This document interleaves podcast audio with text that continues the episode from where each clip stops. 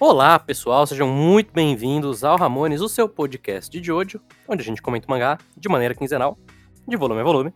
Estou aqui com o Kei, dá um oi, Kei. O Kei não quer dar um oi. Ah, porra, não. Não, não, não, não, não, não captou o barulhinho. Não. Não. Eu tinha feito. tururu. Não pegou. Agora Porra, vai se. Ah, cara, Agora pegou cortando bastante, mas pegou. peraí. faz menos agudo que o. Ele não. Não, não vai pegar. Tururu, Aí. turu. Perfeito, Pronto. perfeito. E com Gabriel Guerreiro. So tell me what you want, what you really want. Brabo. Hoje a gente vai comentar, então, dois arcos e meio, né? Já? que é o, a continuação do arco do Clash e Talking Heads, o arco do Notorious B.I.G. e Spice Girl, e o comecinho ali, a introdução do Doppio com o comecinho mesmo da luta contra o Metallica. Sim.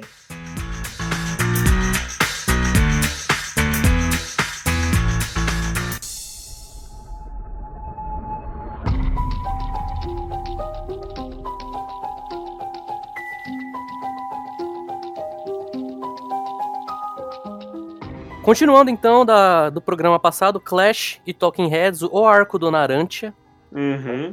O, o Essa- último arco do Darante. o último arco do Narantia, um dos últimos arcos, é, um dos últimos arcos ponto, né? Sim. Uhum. Mas o talvez o último arco solo de um personagem secundário. Assim, a gente vai ter o da Trish logo em seguida. Mas o do Narantia, ele acaba sendo o último que funciona da mesma maneira que os outros e que é focado só em um personagem mesmo, né? Uhum. E vamos tirar do caminho que esse arco ele é meio ruim, né? Ele é, Ele é meio ruim. bem ruim. Ele é bem ruim. Teve, teve momentos ali que as piadinhas funcionaram comigo, mas no geral eu não gosto muito da luta. Nossa, pra mim as piadas já tinham cansado volume passado. E ele Al- insiste. E é a mesma Algumas, algumas funcionam. O Abakio indo no banheiro e falando, ah, vou mandar um mood blues aqui. A Narantia chega, começa a mijar e fala, Abakio, vem aqui, vem. Dá uma olhada. Isso eu dou risada. Peço É, perdão. isso é, eu dou risada também. Eu, eu tenho, eu tenho 10 anos de idade, então eu peço perdão. Não, não consegui. Eu tenho 10 anos de idade e eu não consegui. Mas, Você tinha que estar 11 pra entrar na quinta série. Mas. É, Eu- maravilhoso. é, mas eu entendo o intuito desse arco no sentido de que o Araki ele pegou, né, todo aquele momento do barco e ele jogou o Narantia pra ser um meio que o- a pessoa não decidida ali no meio, né? Uhum. E aí ele vai fazer um arco inteiro do Narantia se virando sozinho, sem a ajuda de ninguém pra resolver. Só que o Narantia já tinha tido um arco desses, Já. Com o E- Littlefinger lá. Que era bem Ele- melhor. é, e nunca foi um conflito pra ele isso. Então, e, e é estranho, porque esse é um arco que o Araki ele faz o Narantia ter que pensar um pouco mais sobre o que ele tá fazendo. Sim. Ele limita muito as possibilidades no- do, do Narantia e não deixa ele fazer o que, por exemplo, ele fez no arco do, do Little Feat, que era só ficar atirando em todo lugar e tacando bomba na rua inteira. E pra isso, ele vai dar uma emburrecida foda Não, todo, todo todos mundo os outros personagens. Uhum. tem dois de QI nesse arco. Não, é incrível como todo mundo fica E é burro de repente. É tipo, eu não, não reclamo normalmente com esse tipo de erro de lógica, mas ele metralhou o banheiro inteiro e ninguém ouviu. Eles estavam do lado de fora do banheiro. Não tava longe. Ele explodiu privada, o Jorno voou de um lado pro outro e ninguém percebeu. que os dois filhos da puta que estão no telhado do outro lado do rio estão ouvindo todo o diálogo que está acontecendo dentro do banheiro. Eu não entendo como, honestamente. Eu também não. Mas Eu enfim. sempre parei que eles tivessem ouvido pelo stand. É, Mas- então. Mas nenhum outro stand tem isso. Sim. Enfim. E em dado momento ele fala que o Shark lá, o Clash, é controlado remotamente. Não, ele não é controlado remotamente. Não. Se ele Isso- fosse, isso- ele não causava nem dano no, no usuário, inclusive. Isso, isso eu imagino que seja tradução mesmo. Eu acho que ele quis dizer que ele é controlado a uma distância muito grande, no máximo. Mas você mencionou o Giorno? Melhor participação do Giorno até aqui, talvez? Ah, eu não sei. Que é assim, o Jorno não funciona como protagonista, ele não funciona como personagem de apoio. Pra mim, ele funciona como um bonecão sendo carregado de um lado pro outro com um tubarão na- no pescoço. Mas o problema é que, pra isso, tem uns cinco personagens diferentes falando: Não, o Naranjo tá fazendo isso, mas o perigo de verdade é o Jordan. Porque Sim. quem está pensando as ações é o Jordan. Não, não. Agora. Eu vou comentar de coisas que o Araki tá jogando nessa segunda metade, que ele provavelmente não, não tinha pensado muito na primeira. E pra mim tem coisas que funcionam. O Diorno, e como todo o arco a partir de agora ele tá jogando essa de não, porque o Diorno, que é a carta na manga, né? Ele Sim. que é o, o negócio, nunca. Nunca. E é engraçado que nem o Araki sabe o que, que ele pode fazer aqui, porque o Diorno, depois da parte do, da cozinha, né? Que puta que me pariu, que bullshit do caralho. Mas depois dessa parte da cozinha, o Diorno fala, Narantia, vá pegar o usuário. A Narantia, caralho, é verdade, eu posso pegar o usuário. Ele sai correndo. Fala, porra, o Diorno, ele é a alma, ele é genial, ele falou pra eu pegar o usuário. Porra, né? Isso é básico, né? Nossa, a esse ponto já. Enfim. E, inclusive, isso é parte de como ele venceu o Little Feat na luta contra o Little Feat. Uhum. Uhum. Então não é nenhuma informação nova para o Naranja. Mas o Araki, nesses dois volumes, ele realmente ele precisa muito dizer o quanto o Giorno é muito inteligente. Só Sim. que ele descobrir que tem algo na língua do Naranja não é um sinal de inteligência, porque ele leva muito tempo com o momento Looney Tunes dele, em que claramente tem algo errado com o Laranja, mas ninguém. ninguém. Tá bom. E eu acho engraçado porque, assim, o Araki, com o Narantia especificamente, ele consegue fazer coisas interessantes em relação ao poder dele. Ele explora bem toda a questão do, do Aerosmith, de, do, do ar, da respiração, por exemplo, mas ele também não consegue fazer um arco legal com isso, porque, de novo, ele vai cair no esgoto agora, sabe? Sim. precisa disso de novo? Porque o resto do arco, assim, em questão do, das limitações que ele coloca no Narante, eu até acho mais interessantes. Eu acho que seria um arco que poderia funcionar muito melhor se ele não fosse tão, sei lá, tão é, estranho e tão mal escrito, né? Mas em relação ao conceito do que ele está fazendo aqui, limitando o poder do Naranja cada vez mais, acho interessante. Mas estruturalmente falando, cara, é uma bagunça esse negócio. Parece uma comédia de erros que vai se levando até o final, sabe? É, é muito esquisito. O único momento que eu falei, olha só, isso foi uma sacada legal foi quando o Talking Head solta momentaneamente pra gente falar a verdade e ele fala mentira de novo. Esse é o único momento que eu falei, olha só, ele fez alguma coisa. Porque o Clash, ele não fez nada com- a porra do tubarão. Não, o Claire. É, isso é uma outra coisa muito engraçada também. É um ataque de dois stands, um é um tubarão e ele não faz nada. E até o próprio Talking Heads, pra mim ele é um stand muito estranho, porque tá, ele vai fazer a pessoa falar sempre o contrário. Então é só eu falar o contrário que eu vou falar certo, né? Uhum. Eu imagino que seja essa a lógica, então. Eu imagino que sim. E. Beleza, eu entendo que o Araki gosta dos poderes indiretos, mas. pra um- uma equipe de assassinos, o poder dele ser falar o contrário é bem inútil. Bastante. E isso Assim- vai se repetir no próximo arco também, que é um outro poder que é bem inútil, mas tudo bem. Assim, eu entendo a questão de ser um inimigo silencioso junto com um inimigo que não deixa a pessoa revelar o que tá acontecendo, né? Mas a Uhum. questão é que ele realmente não consegue usar esses stands de um jeito legal. E é estranho, porque ele já fez coisas parecidas antes muito melhor. Sim. Eu não entendo. Eu realmente, assim, a parte 5 ela é toda uma bagunça. A parte 5 ela é, oscila muito. Esse arco, pra mim, ele é quase inexplicável. Porque, tipo, o Araki ele não tá tentando nada diferente aqui. Ele E tá é- tentando.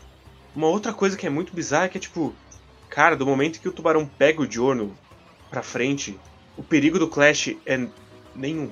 Porque Ele não consegue matar o Giorno sendo que ele tá pendurado no pescoço do Giorno. E o Jordan toma tiro no pescoço também. É tipo, é inacreditável, assim. É, Eu não entendo. Tem momentos que me fazem acreditar que esse arco ele é quase. Ele tem quase um elemento satírico nele. Porque não é possível. Sabe? O Uhum. tanto de merda que vai acontecendo e. Sabe? O Araki ele tem que estar ciente de que ele tá fazendo coisas muito contrárias ao que ele vem fazendo o tempo todo. Eu realmente não entendo. O que eu gosto, eu gosto da última cena do arco. Eu gosto da partezinha final do Narante encontrando os caras. É, não funciona dramaticamente de forma alguma. Até porque Não. o Squalo e o Tiziano, eles são personagens Vazio. qualquer coisa, vazios demais, né? Uhum. Mas acho uma cena muito legal. Eu gosto do, de um sacrificar pelo outro, mas eu acho meio bizarro que novamente mostra o quanto o Clash é um grande stand de merda. Porque ele não consegue fazer nada. Sim. Porque, sei lá, a gente teve alguns duelos de pistola de quem atira mais rápido. O Clash já tinha acertado o Naranja e o Naranja consegue matar ele mesmo assim. E é. E, e volta a ser exatamente a mesma coisa do último arco do Narância também, né? Sim. Que tem esse standoff de quem acerta mais rápido. É, mas, no geral, eu acho a cena legal. O, talvez o único detalhezinho que o Araki coloca nesse arco que eu acho bacana é que o Narantia, o grande drama dele nesse arco é que ele não consegue falar, a língua dele tá presa pelo stand, e o grito de stand dele é vola, vola, vola, vola, vola, vola, vola. Que é literalmente o grito de stand mais trava-língua que tem. Então, pelo menos isso, acho bacana. E acho bacana o Aerosmith prensando o cara e atirando nele também. É uma cena muito legal, muito bem desenhada. E eu, eu gosto do Naranja completamente psicopata carregando a própria língua numa faca. Isso é legal também. E Uhum. cai, casa com o personagem também. Sim. Assim, me pergunto. É o tipo de plano que o Narância faria, ficar carregando a, a língua com a faca, vendo quem fica é, mais agitado. Qualquer pessoa ficaria agitada, né? Sim. Qualquer pessoa, cara. Caralho. Sim. E. Puta merda a cena deles vendo e falando: Meu Deus, foi o Giorno que fez a língua nova para ele. Como ele é planejador. Naquele momento que ele caiu atacado pelo Clash, ele deixou uma língua. Ah, ah. Desiste, desiste, Araki, pelo amor de Deus. Cara, ele vai fazer de novo no arco seguinte. Já foi mais de 10 volumes. A gente não. Não é agora que a gente vai comprar esse personagem. Ele- ele- o Araki ele quer me convencer que o Giorno tá arrancando os dois braços e ele não tem um braço suplente no arco seguinte. Depois que ele já fez essa cena de o Giorno deixar algo pra trás que na verdade tá vivo 70 vezes. Uhum.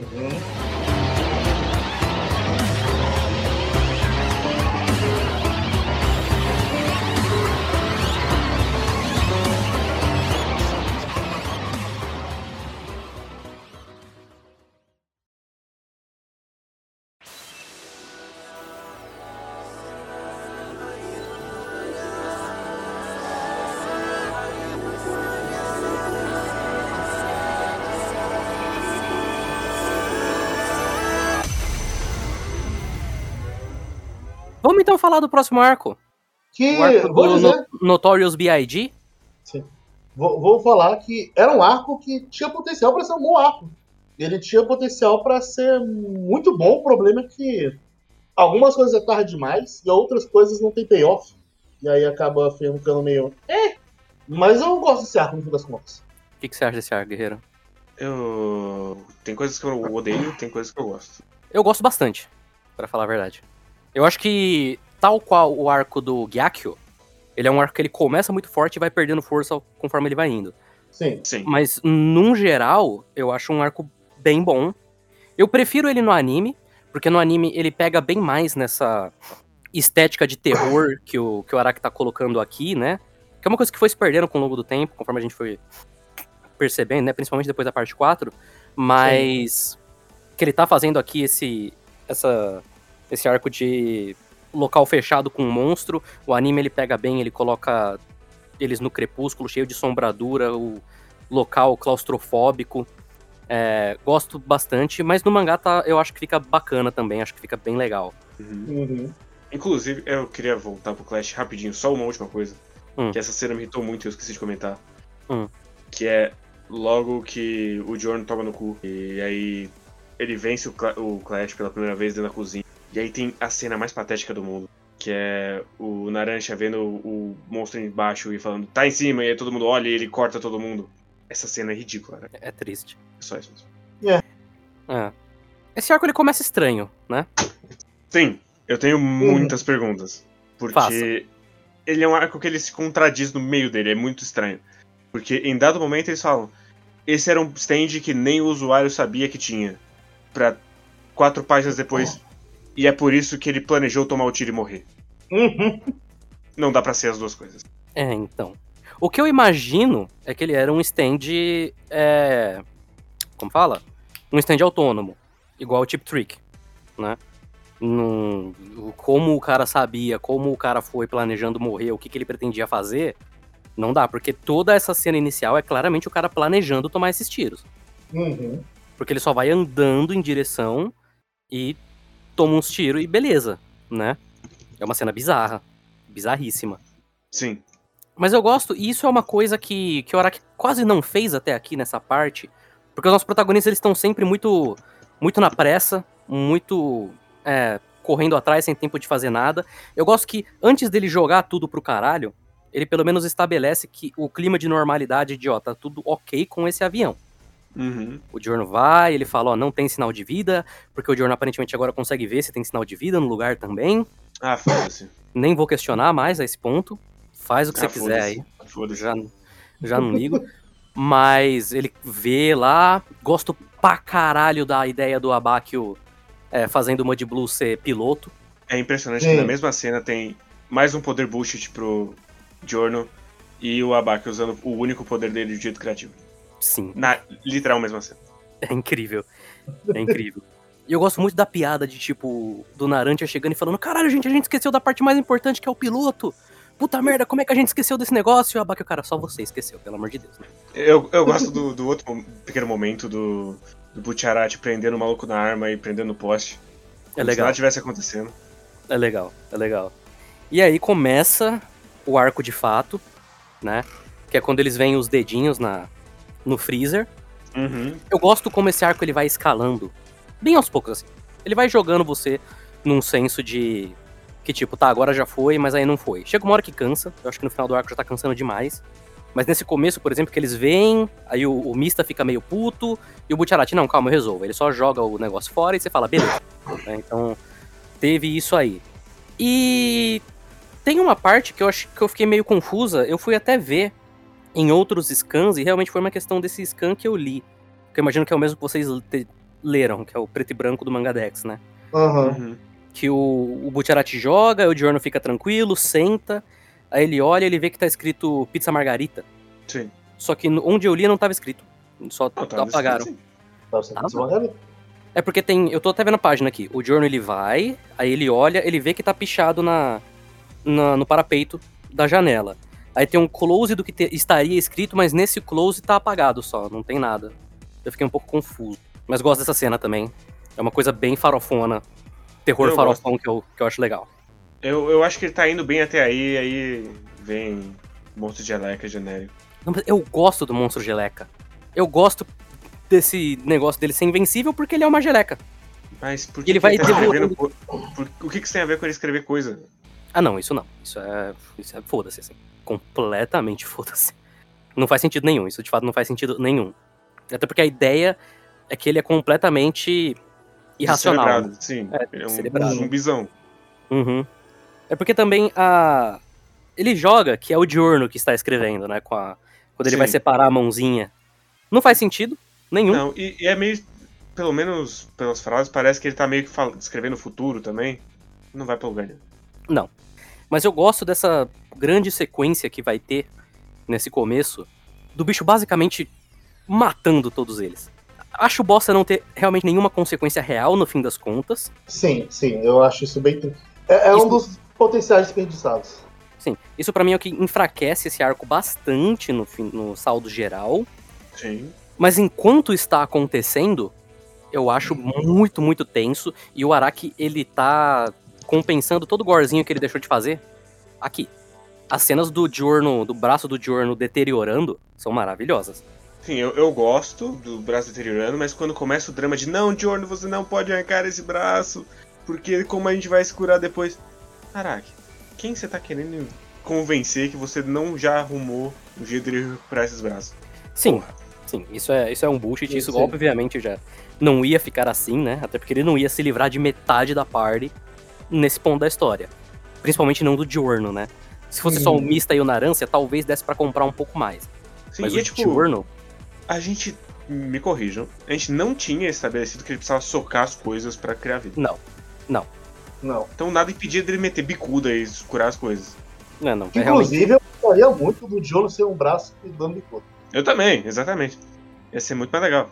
Que. E isso é uma coisa que me incomoda, porque o problema dele ser uma impressora de membros é um problema que ele evitou cair com o Josuke quando o Josuke não consegue reverter o tempo dele mesmo. Uhum. É estranho ele mesmo cair nessa armadilha depois. Sim, Uhum. bastante. É, assim, tudo que tange o Diurno, nessa parte principalmente, é tudo muito ruim. Assim como tudo que tange o Diurno, né, no geral. assim. Então, e esse negócio, essa parte de, ah, não, não arranque seu braço, ela é uma merda, mas eu gosto da intensidade dele tacando o braço no vidro do avião e arrancando. Eu acho que funciona muito bem como um momento dramático. Uhum. E aí, é, é intenso. E por um momento ele te vende essa ideia de que realmente, assim, o negócio fudeu todo mundo. E quando ele volta depois, você fala, tá, beleza, agora acabou, né? Porque todo mundo que tava aí se fudeu pra derrotar esse negócio e agora não vai, né? Uhum. Não tem como ele arrumar. Ele faz a referência à ceninha do filme do Além da Imaginação, que tem o Gremlin na asa do avião. Sim. Aqui ele coloca a bola de futebol, por algum motivo. Mas eu, eu acho legal. E é aqui que o arco ele vira pra focar na Trish. Sim. Acho uma mudança muito bem-vinda na Trish. Eu gosto e desgosto. Eu gosto de virar pra Trish. Ela virou o Speedwagon nesse arco. De tanto que ela tá expondo tudo que tá acontecendo. Isso é irritante pra caralho mesmo. Uhum. E aí, como se não bastasse, aí a porra da Wannabe, da Spice Girl, também vai comentar sobre o que está acontecendo com a Trish. Sim. Fica meio ridículo. Fica Fica meio. ridículo. Mas eu gosto. Assim, eu fico triste que. Que acabou aqui. Sim, exato. Eu, eu, eu ia gostar muito se, beleza, Trish virou um personagem. E ela tivesse de fato virado um personagem. Seria lindo. E se ele tivesse desenvolvido ela um pouquinho antes, eu até compraria mais ela assim, no momento. Então fica meio assim, ah, ela- ela não era nada antes, então, tipo, podia ser muito mais legal. E não vai acontecer nada mais depois com ela. Então, também não é muito mais legal essa parte. Porque tem momentos muito legais, cara, em questão de página, assim. Quando tem a página de todo mundo junto ali, com. Bora achar meu pai, porra! Porra, assim, se, se tivesse uma party completa de personagens ali, de verdade, que os personagens fossem. que me importasse um pouco mais, eu adoraria a página. Ia ficar super hypado. Só que eu só fico meio triste. ah, ok, não vai levar pra muita coisa. Essa é uma página que eu não gosto muito, pra falar a verdade. E, assim, no, no geral eu concordo que é uma decepção que a Trish acabe aqui como personagem e que não houve build-up até aqui. Mas dentro do arco eu acho que ela funciona muito bem. Eu acho que a ideia, né, de você colocar o stand mais invencível até aqui e a Trish resolver o negócio 100% sozinha, porque aqui realmente não tem outra interferência de ninguém, é realmente só a Trish e todos os, os percalços que ela vai fazendo pra é, driblar né, o stand em relação ao movimento de abaixar a cadeira, depois sair correndo pra trás, o, a Spice Girl é, matando o bicho com o, com o cano. Acho tudo muito legal. Muito sim, legal. sim. Eu, eu, eu gosto individualmente dessa parte também. E gosto muito dela socar falando Wannabe. Não, isso é maravilhoso. Maravilhoso, simplesmente. E Ele- o Araki. Pode, Pode falar. falar. Não, eu gosto do, de como o Araki desenha esse monstro também, essa geleia que vai indo de um lado pro outro. Eu acho bem bacana. E como a Trish, ela é a personagem que ela tá jogada, ela não sabe muito, ela nem sabia que ela tinha um stand, né? É, é aquela. É meio que uma faca de dois gumes, né? Eu gosto muito da ideia de ser a eu gosto dos momentos da Trish. Isso vai fazer com que ele fique expondo tudo pra ela o tempo todo e, consequentemente, vão ser páginas e páginas de exposição do que está acontecendo pra gente. E isso fica maçante de fato, realmente. Mas o fato de ser a Trish aí, eu acho que paga bem, porque ela é, no fim das contas, a menos preparada pra isso. Então, se a gente viu o bicho matando o Diurno, viu o bicho matando o Mista e matando Narantia, esse bicho perto da Trish, a gente fica bem mais tenso até.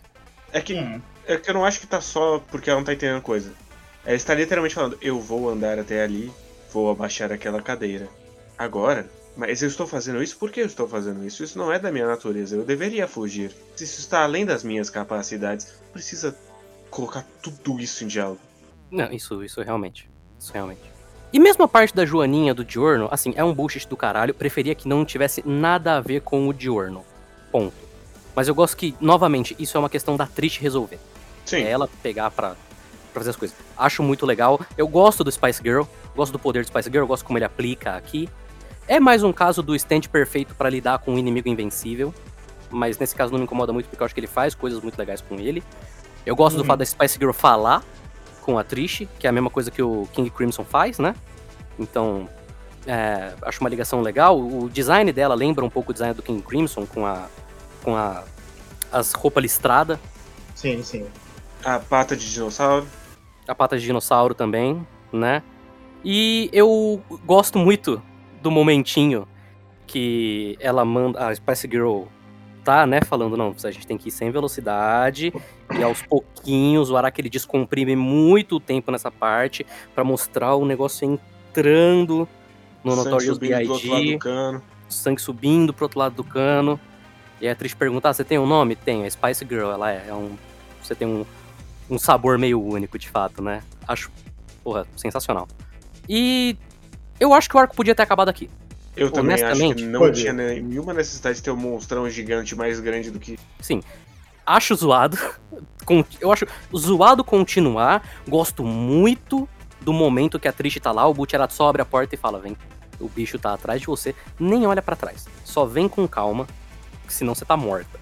E aí é uma longa sequência de quadros da Trish só olhando assim lentamente, quando você vira é a página dupla do bicho pegando metade do avião Uhum. e com a turbina atrás, né? Mas realmente assim, a esse ponto o arco já podia ter acabado. E é- mas ele não acaba nem depois do monstrão gigante morrer. Sim, que também é outro bullshit gigante, né? Assim, o arco podia ter acabado no momento que a Spice Girl vai e mata o bicho, podia ter acabado aqui, que seria até um final dramaticamente satisfatório também, com ela mandando o Wannabe e separando o avião no meio. Aham. Só que ele continua mais um pouco e desnecessariamente que realmente, nossa, não precisava de forma alguma, assim, de forma Não. alguma. E aí quem. E aí a gente tem o grande sacrifício do Butcherati, que não significa nada porque a gente sabe que o Bjorn tá bem. Uhum. E é É. muito esquisito. Narrativamente, inclusive, porque esse capítulo ele acaba na metade e aí tem metade de outra coisa depois. Isso é, é, é muito bizarro. É muito bizarro. É uma falta de planejamento até assustadora, assim. Sim. Uhum. Mas eu gosto dele pelo menos colocar depois, assim, a... igual ele faz com o Ângelo no, no, no Diamonds Unbreakable. De que, tipo, tá, o stand agora tá no fundo do mar e aí ele vira meio que a lenda. Uma lenda urbana, né? Aí ele Sim, vai sim. e pega os, os navios, né? Acho divertido. Eu não gosto da página de todo mundo junto, porque esse é um momento que você bate o olho e você fala, nossa, eu não gosto dessa galera, Que né? cringe! É cringe, é, é artificial pra caralho. E assim, ser artificial em Jojo é ok. Ser artificial nesse nível já tá puxando a minha, né? Principalmente Mas pelo é- fato de que eu olho esses malucos e eu não gosto muito de praticamente metade deles. Sim, e isso que É. já tinha animado um. Sim, Mas exatamente isso que eu comentei, que tipo, essa página eu adoraria ela se ela fosse significar alguma coisa pra mim em questão dos personagens. Eu acho engraçado porque essa página ela me lembra o momento que eles fazem um parecido em Stardust Crusaders. Sim, é a E página na da pá- galera aí do projeto. E na parte de Stardust Crusaders tem o Avidol. É só isso E que eu tenho a dizer. e lá E era mais legal. E lá E era ela mais é legal. legal. E o Ig. E lá é mais legal. Então, parabéns. Mas é. E aí, a gente vai pro chefe. Sim. chefe no, no hotel, mexendo lá no computer dele. Eu acho estranho que ele só acabe no meio e continue, mas ele pelo menos ele dá essa ligada, né? Com o chefe vendo o passado dele, dando a ponte pro próximo arco já, que Sim. vai ser a parte em Sardenha. Sim. Usando os poderes do computer que. Não vou entrar no mérito de que não faz nenhum sentido ele conseguir dar aquele zoom. Ah, mas até aí, Mas, Mas tem mas uma- vou dizer, diga. a gente tá entrando num dos picos do mangá. Tá, E antes disso, Hum. porra, é- é- essa página do King Crimson amassando o teclado. Puto! Puto pra caralho! Incrível. E aí, Doppio?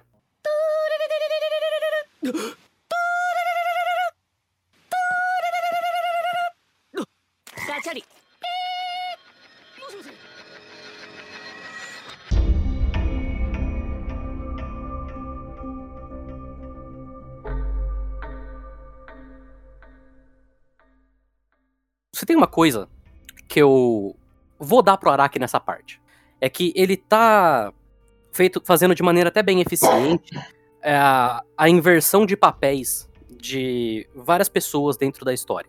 Então, você tem o arco do Little Feat com o Naranja, que a gente já mencionou, que era um arco mais do cara lidando com o Naranja do que o Naranja lidando com ele, né? Uhum.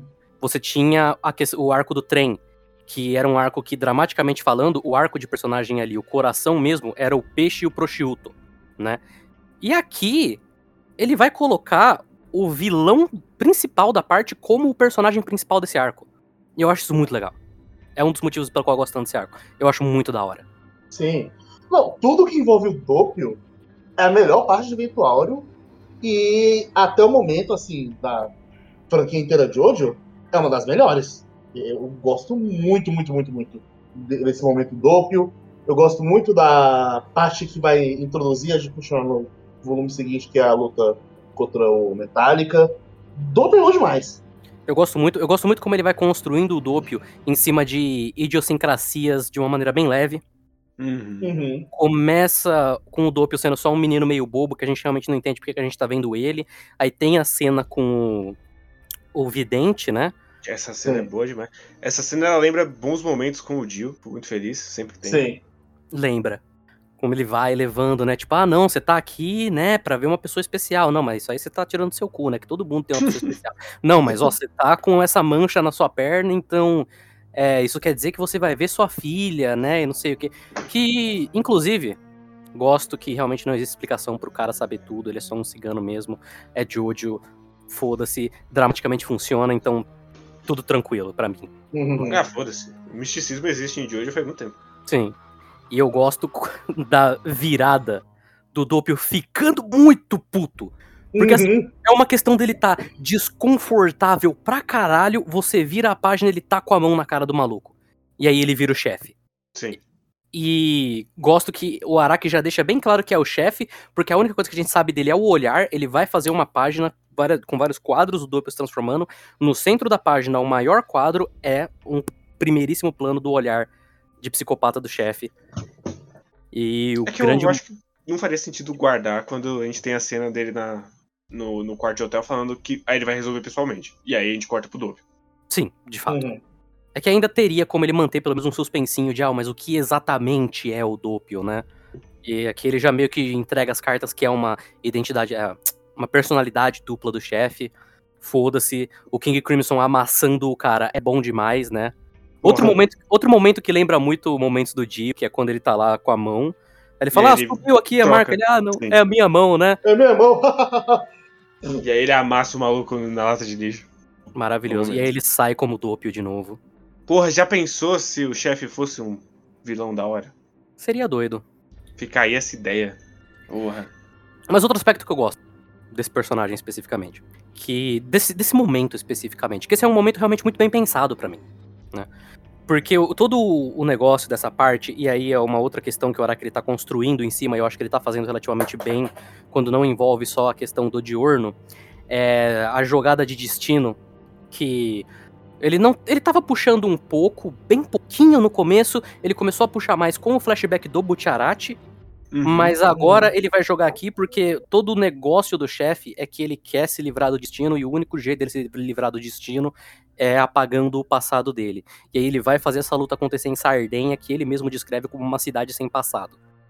Uhum. E pequeno spoiler, mas no final de toda essa parte vai ter até um momento que ele vai falar, tipo, é não, eu realmente sou mais sortudo aqui.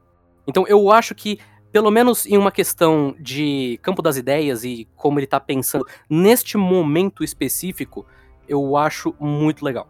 Eu acho que, simbolicamente falando até, é muito legal que ele use Sardenha como para esse, pra esse embate, né? Eu, eu quase queria que Sardenha fosse tudo daqui pra frente, assim. Sim, porque é um cenário muito bonito também. Sim. Sim. E tem aquela encosta e tal. Porra, é, é um ambiente muito da hora. E como vai ser o final é só muito óbvio, então fica Sim. triste. É meio Uhum. triste. Aí continua com a, es- a escalada de Caralho, estranheza. o taxista é maravilhoso. É incrível. O taxista tentando passar ali a perna nele, enfiando mais um zero porque ele é turista, né? Sim. E aí o cara pilhando ele, e a esse ponto só fica tenso que você fala, meu, esse, esse moleque ele vai, ele vai explodir, ele vai explodir, esse cara não vai sair bem disso aí, pelo Mas- amor de Deus. Tudo que ele queria era um telefone, mano. Exato, Estavam ligando pra ele. exato. Ele até mete uma no olho do cara. Ele tá pra, pra arrancar o do olho. Porra, Aí- o diabo é uma decepção. De fato. Mas aí toca, toca o telefone, Que. ai, ai, o Dope ele é um tesouro mesmo, né? Porque começa, começa assim normal. Eu até gosto um pouco mais no anime, que no anime eles até escondem um pouco mais. E ao mesmo tempo que fica um pouco mais óbvio, porque você ouve o Dope mandando o. É bom demais quando ele fica fazendo isso, cara. E aí ele É, vira, ele tipo, fala, que porra, é essa? caralho, você falou que não tinha telefone aqui, Você porra, escondeu de mim? escondeu de mim, tava aqui o tempo todo. E ele começa a falar com si mesmo, um olho do chefe, o outro olho dele, Sim. no close-up, e aí o chefe manda essa de se vira lentamente, porque quem tá sendo observado é você. Antes, antes disso ele fala, não, Uhum. deixa esse cara aí passar, porque ele não viu a foto, tá tudo bem. Uhum. Então, não vamos chamar muita atenção, até porque você está sendo observado. E aí, Por- Meu Deus. risotão, né? Risoto, porra. Risotão, né, bicho? Porra. Eu gosto, gosto demais do pequeno textinho que tem de apresentação do Isoto. Falando. Ah, ele tinha um primo, e aí um cara matou o primo dele e foi preso. Ele nunca perdoou o cara, ele foi lá e matou o cara. Sim. Sim. Esse é o Risoto. Esse- esse- nossa. E assim, é estranho. É, não, na verdade, não é estranho, mas eu acho que pra mim ele. O Risoto ele exemplifica muito bem o melhor do Araki em questão de criação de personagem. Porque o Araki, ele nunca foi muito bom em desenvolver personagens, ele nunca foi muito bom em dar profundidade pra personagens. O que o Araki faz muito bem é personagens carismáticos e personagens que você se interessa por eles inerentemente. Você Sim. bater o olho nesse cara e você falar, eu preciso saber o que esse cara é. E o Risoto é exatamente isso. A página de apresentação dele é maravilhosa, o design dele é incrível. Eu gosto muito do chapéuzinho dele com R e Z nos Porra, é guizos. bom, bom Uhum. demais. Porra. E ele já chega acertando dominância em cima do Doppio, que ele chega mandando uma pose pra cima Mijando dele. no maluco falando, ah, você é só um covarde, né? Eu achei que era alguma coisa importante. Mas o que, que tem aí embaixo do seu pé? Conta pra É, mim. Eu, é, eu gosto muito do risoto porque a gente tem desde o começo esse papo de não, mano. A esquadra, velho. Não mexe com a esquadra, não. E aí tá, a gente finalmente chega no líder da esquadra. Que é Aham. o ser humano mais detestável possível. Porque ele Sim. poderia matar o Doppio a qualquer momento, mas ele não vai. Ele vai ficar só de sacanagem fazendo ele cuspir navalha. Porque sim. É, então, até por uma questão de, né, que faz muito sentido do Risoto, que ele é o líder da esquadra de assassinato. Talvez não faça muito sentido ele ser o líder da esquadra de assassinato, mas o poder dele é um poder perfeito pra tortura especificamente, que é Uhum. o que ele vai fazer com o Doppio quando ele tá tentando tirar informação do Doppio, que ele não sabe exatamente o que, que ele é, né? Muito legal. A gente vai comentar mais do, do poder do risoto na próxima, mas nesse aqui já tem um dos momentos mais, Pra mim, mais icônicos de todo o Jojo até aqui, que é o Doppio vomitando navalha. É Sim. bom demais. Porra, eu aprecio que o, o demônio ele tá nos detalhes. Então o Risoto se dá o trabalho de fazer a navalha Uhum, com texto escrito na navalha. uhum. Porque ele é um homem detalhista. É maravilhoso. E cara, assim, é isso. Apresentação de personagem um one on one, sabe? Mostra o seu personagem, mostra o que que ele faz, mostra alguma coisa impactante pra gente lembrar dele. Depois dessa cena seria impossível não lembrar do risoto pra sempre. Isso é verdade. Uhum. Porque, sei lá, você pedir pra qualquer um que viu o Jojo três inimigos de arco, eles vão citar o Risoto. Eu tenho certeza que eles vão citar o Risoto. Sim. E se não citarem, estão errados, inclusive. Sim. E é ainda mais incrível no anime porque ele tem a voz mais grossa do mundo. Ele parece realmente que é o demônio vindo te buscar. Sim. Porra, ele tem o olho preto, bicho. Ele é um, um mímico bombado do Satanás. Sim. Não tem como não amar esse homem. E a gente vai continuar amando esse homem no próximo programa. Próximo volume. É Que, verdade. se me- não me falha, vai ser o melhor volume. Assim, Acho que sim. vai ser um bom volume. E depois a gente vai comentar de um outro volume também. É, É é, tipo, vai ter o melhor volume e aí Porque falta. vai ser a descida pro inferno. Falta, ó. Vamos ver quanto falta. A gente está. A gente já passou da metade, obviamente, né? Já. É, são 17. A gente foi até o 12. Não, então a gente leu o É, 13 e 14 na próxima e depois a gente termina de uma vez. Lê os Não, pelo três. amor de Deus, não. Não, vamos fazer o final todo de uma vez. É mais fácil do que a gente fazer um programa pra um volume só. Mas é o tanto de texto que tem no final. Ah, mas mesmo assim, porra. É melhor arrancar esse band-aid de uma vez. É, é melhor cada de uma vez do que você esperar mais 15 dias pra ler um volume só. Até pelo cronograma, guerreiro. É verdade. Então falta só mais dois programas de Vento Áureo. É... E realmente, assim, eu tô vendo aqui, o próximo volume vai ser pauleira. Depois vai ser meio bosta, mas o próximo vai ser pauleira. Então vamos pros e-mails. E me... Aham. Viu?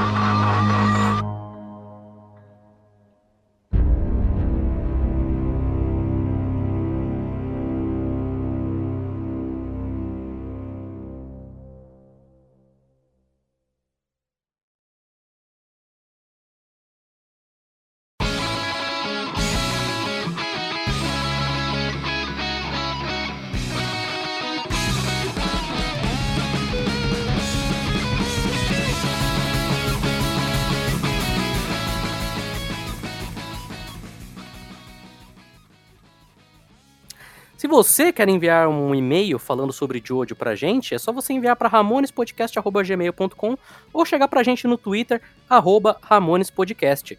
A gente tem quatro e-mails hoje. Olha só. Só porque você cobrou, hein? Só porque eu cobrei, a galera, porra, enviou. Continue cobrando. Eu Vou continuar cobrando. Envie e-mails pra gente, gente. É legal.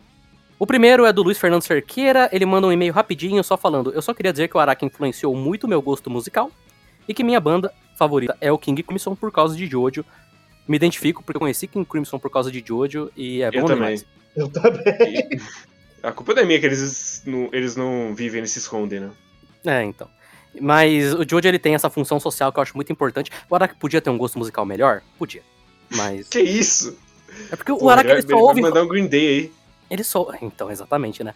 E o Oasis, os dois juntos, assim.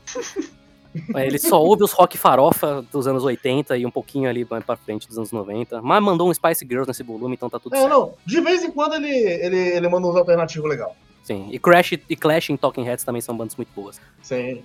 E-mail do senhor Vitor Hugo Couto. Olá, Ramones. Aqui quem fala é o Vitor e quero dar minhas opiniões sobre a parte 5 até agora. Eu só vi o anime da parte 5 e estou lendo junto com vocês. Essa, entre aspas, primeira metade realmente é a melhor parte, mas ainda assim tem seus pontos baixos, como o arco do cara do gelo, que eu realmente não lembrava nada tirando o final. Realmente é um choque quando você acaba o arco contra o diabo e vai para o tubarão que come a língua. Na verdade, o tubarão não come a língua. Ah, ele come a língua, né? Ele come ali. Eu Ah, tô- Vai pro o, tubarão o que come a Johnny língua. repõe a língua do Naranja duas vezes no mesmo arco. É verdade. Lembro que no anime eu maratonei ele todo até essa parte e a partir daí eu vi semanal e era um choque gigantesco. Eu pensava, porra, tava pelo menos divertido até agora, como ficou tão chato? O Jojo semanal pra mim ele tem dois aspectos que são meio conflitantes, assim. Porque dependendo da parte de Jojo que você tá, é meio chato você acompanhar semanal, ao mesmo tempo que eu acho muito legal acompanhar Jojo semanal pela expectativa. Eu Tipo, só vi. Ventório semanal, não sei.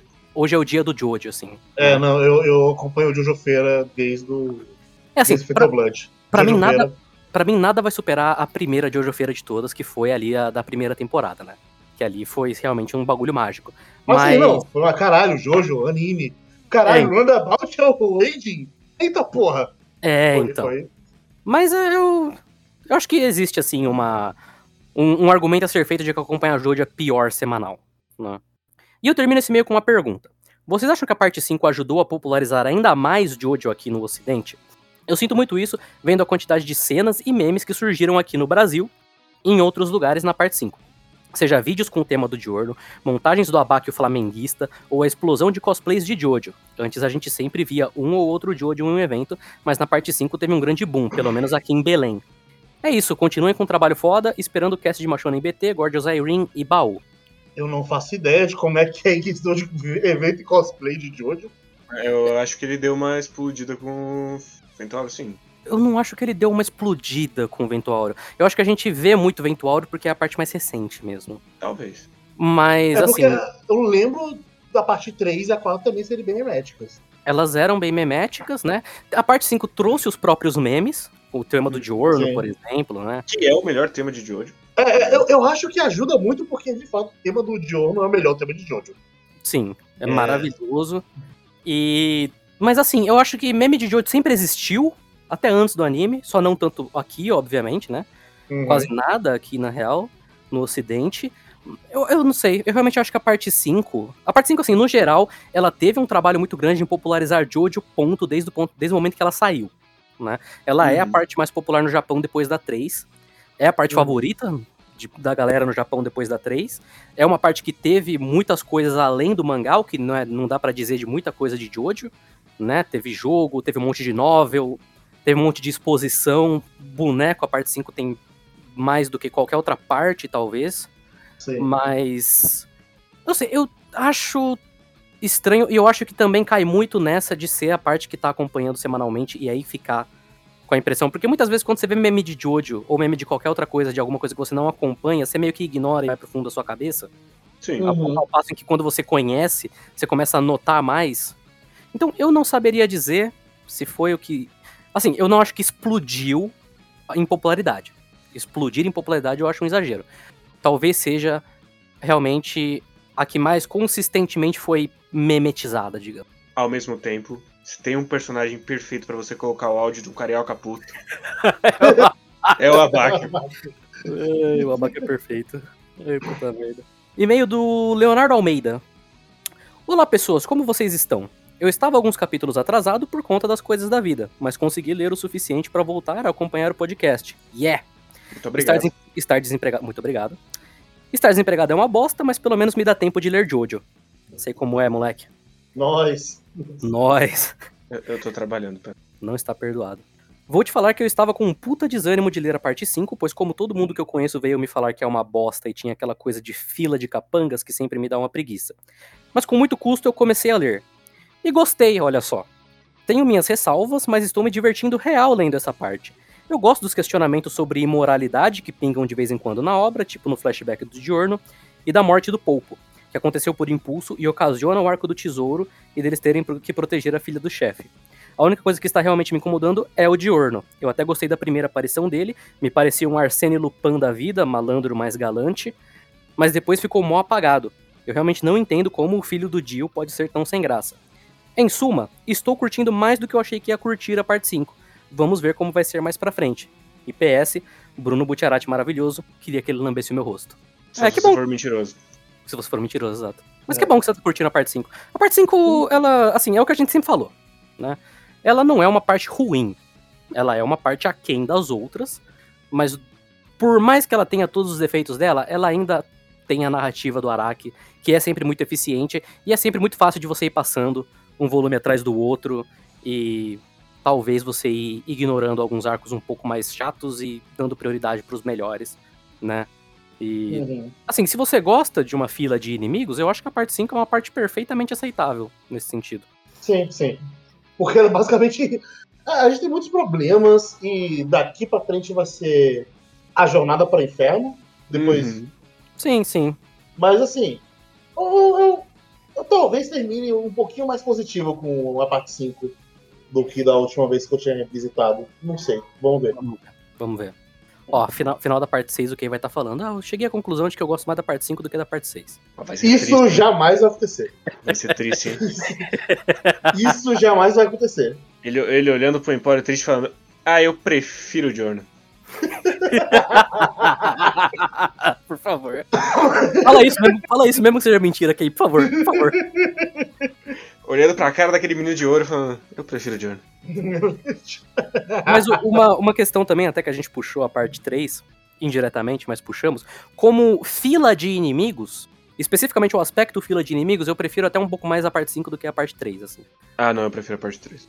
Eu prefiro a parte 3 como uma parte geral, mas no aspecto de lutinha atrás de lutinha, eu prefiro um pouquinho mais como as lutinhas funcionam na parte 5. Ah, eu não sei, eu acho que eu prefiro a 3 ainda. Não, não sei dizer. Fã é foda. Porque assim, é- é- porque assim, eu acho que consistentemente tem mais lutas que me agradam na parte 3. Mas a parte 5, os picos dela são picos melhores que a parte 3. Então, eu acho que. a- Exceto o Jill, porque aí o Jill É, então, assim, eu, tem como. considerando apenas lutas da semana, eu acho que a média da parte 5, ela é um pouquinho, um pouquinho, não muito, mas um pouquinho mais consistente que a média da parte 3. Mas aí eu trago a questão que a média da parte 5 são 7 capítulos. A média da parte 3 são 4. Então. Ah, mas aí, guerreiro, você tem que lembrar que, por exemplo, o Arco do Sol teve 4 quando devia ter meio. Não, ele teve dois. Então, dois quando devia ter duas páginas, sabe? É, mas aí aqui. Então, Um não arco do sol aqui é- dura 7 semanas. Não- não é- não é duas. não é simples assim. Mas o Arco do Sol durando sete semanas, ele vai ter um- umas partezinhas legal até. Será? Não sei, ué. E-mail do João Pedro Ávila. E ele traz questionamentos não sobre Eventual, mas sobre Steel Ball Run. Ok. Ok. Eu não sei se eu vou conseguir responder, eu não lembro muito de Run, mas vamos Não, lá. é. Olá, os membros do cast. Me chamo João Ávila e escuto o Ramones desde o comecinho de Stardust e adoro o podcast, assim como eu adoro o Jojo. Além de ser sub e acompanhar o Vigilância Sanitária, muito obrigado, Muito obrigado. desde Tempos Sombrios, e o Quadro Quadro recentemente. Obrigado. Obrigado. Eu queria, eu queria perguntar quais as opiniões de vocês sobre a futura adaptação de Steel Ball Run para anime. Hum. Teremos? Sim. Sim. Sim, Será um big deal? Sim. Sim, Cavalos em CGI? Sim. Sim. sim. Eu tenho a impressão que Steel Ball Run parece ser uma, parece ser uma coisa ainda meio longe e meio irreal. E que a sensação Ela é é de bem que longe, de Assim, fato. Vai ela ser- vai ser longe, assim. É a próxima. É Steel a Ball próxima, Run mas daqui a Assim, três anos. é a próxima. Sim. É, então, a gente vai ter um Steel Ball Run lá pra 2023, 2024, né? Mas assim, até aí. É. E meio real é que a sensação é de que algo errado certamente vai acontecer com a melhor parte de Jojo. Não, cramo, não cravo que é a minha favorita, porque adoro Diamond também, te amo, Josuke. No mais é isso, continuem com o cast que é maravilhoso. Ventuário já já acaba. De fato. Eu não sei, assim, eu acho que. Isso é mais uma questão pelo Steel Wall Run e pelo Jojolion também, eles serem mensais, então a narrativa e a estrutura da história mudar um pouco pra adaptar a uma publicação mensal. Mas se você pegar assim no, no âmbito geral das coisas, elas não têm uma estrutura tão diferente de uma parte normal de Jojo, sabe? Sim. Sim. O máximo que vai ser é porque o, o character design do, do Araki foi ficando cada vez mais complexo. E eu, pelo menos, já acho o anime de Ventuauro muito feio. Então, tem esse problema. Eu não acho o Mas- anime de Ventuário feio, não, mas Eu não acho. eu não. acho os ovos do Rohan feios. Aquele, eu acho tra- só os do do Rohan feios também. Aquele traço tentando emular o traço mais recente do Araki, ali eu não gosto. Mas assim, também não é uma coisa que vai quebrar o anime se Não. o traço for um pouco mais feio e se o negócio for CGI, se os cavalos forem CGI, né? Uhum. Jojo, Jo- Jojo como anime são apostas muito seguras, no geral. né? Porque você sabe que os caras, eles entendem o peso que o negócio tem, eles entendem o fandom absurdo que eles têm e que eles conseguiram ao longo dos anos. Então, assim, eles vão tentar fazer uma adaptação, primeiro, o mais próximo possível, e segundo, eles não vão só tacar o foda-se e fazer qualquer coisa, né? Eles Sim. não vão deixar o negócio é, desleixado ali. Eles vão fazer o máximo que eles conseguem, que não é muita coisa em questão de produção, nunca foi. Não. A melhor Hum. produção é a da 4. É a da E não é parte muito? 4, sim. Mas assim, no geral, o Steel Ball Run vai ser igual todas as outras partes de hoje. Vai ser uma parte que você vai assistir, você vai falar, pô, legal, no mangá foi melhor. Aí depende do quão melhor vai ter sido no mangá, como altera em algumas partes. A parte 4 eu não acho Bom, ela... eu, Então- eu tô chegando à conclusão que, em dado momento, a parte 5 é melhor que o, o anime é melhor. Em alguns momentos. Então, parte 5, parte 4 e parte 1, pra mim, elas não são tão piores no anime quanto elas são no mangá. Pra mim, elas chegam bem perto. Parte 3, pra mim, é muito pior no anime do que no mangá. Sim. Eu acho que a única que eu te falo que é realmente pior é a 3. A, 2 eu acho. Tá quase lá. A 4 tem momentos que eu prefiro no mangá, no geral assim. Mas a parte 5 teve mais momentos de ah, no anime isso aqui foi melhor. Sim, sim. É porque aí também tem a questão da, né, da qualidade, né? Que a parte 5 no mangá, no geral, ela já não é tão boa e no anime, né, fica mais fácil dele encaixar ali, dele encostar um pouco mais. Enquanto que, por exemplo, uma parte 4, eu acho até meio milagroso e meio genial o que eles conseguiram fazer com o anime, considerando que o Uhum. mangá é simplesmente maravilhoso. Mas é, e provavelmente vai ser uma parte que também não vai tomar muitos riscos estilísticos, igual a parte 4 Não. tomou. Não. Vai ser uma parte bem plana em questão de estética, né? Queria que eles arriscassem? Queria, queria ver o que aconteceria. Talvez, mas eu também não vou me incomodar. Eu me incomodaria mais se eles não arriscassem nada na parte 8. Não, Aí- a parte 8 ela tem que ter. tem que puxar mais do que a 4 puxou, assim.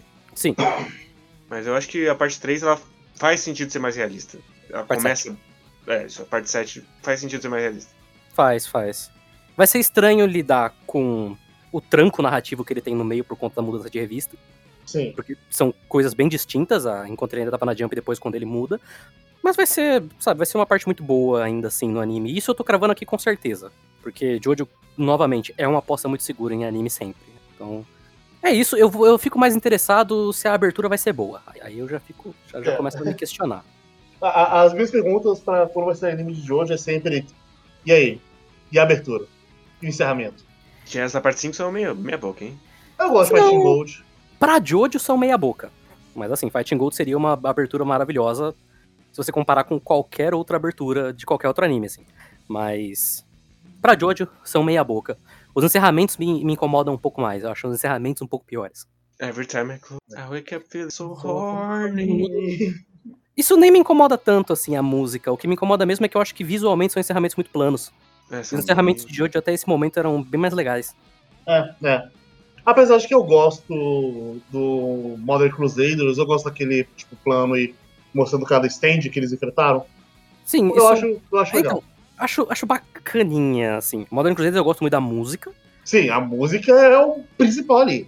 Mas De eu longe. não gosto assim, porque até se você comparar com outras coisas, tipo o I Need You, não, I, I Ah, não. Want You, A I Want You é quatro. bom demais. o Last Train Home, Walk Like an Egyptian, até Roundabout Uhum. eles eram mais, mais interessantes nesse sentido visual, assim. Mas é legal, eu tô ansioso pra. Não tá tendo ainda, hein? A gente precisa levantar especulações de qual vai ser a música de encerramento da parte 6. Que sempre tem, todo mundo sempre aposta em uma e eles estão sempre errados. Sim, sim. Agora vai ser Gangsta Paradise. Agora vai Agora. ser Paradise, né? Tem que ser uma música de 2012.